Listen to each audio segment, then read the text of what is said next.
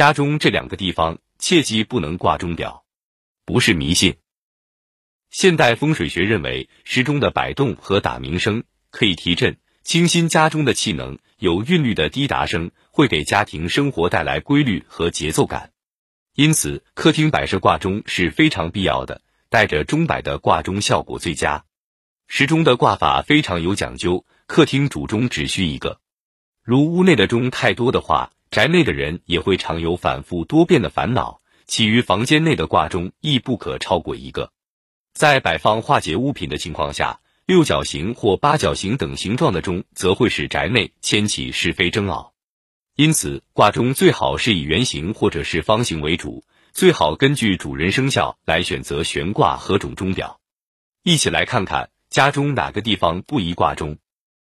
一、床头的上方，很多人都喜欢在卧室的床头挂时钟，但很多人都没考虑到挂时钟的危害。就是我们晚上在睡觉的时候就会听到钟声滴答滴答的声响，对于睡眠浅或者失眠的人来说是非常有影响的。晚上睡眠睡不好就会影响第二天的精神状态。还有一点，钟表长时间挂在上方，很有可能会有松动掉下来。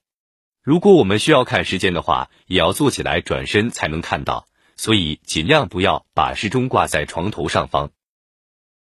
二、沙发的上方。把时钟挂在沙发的上方，想看时间，同样也要转头才能看到，非常的不方便。还有同样的问题，如果钟表挂的时间久了松动了，如果我们人坐在沙发上，钟表不小心掉下来，这样也是非常危险的。所以钟表最好不要挂在沙发的上方。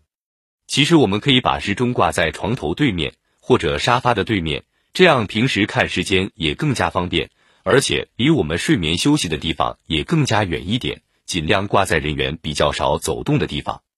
其实挂钟表也是有讲究的，并不是所说的迷信的说法，也是为我们人身安全而考虑的。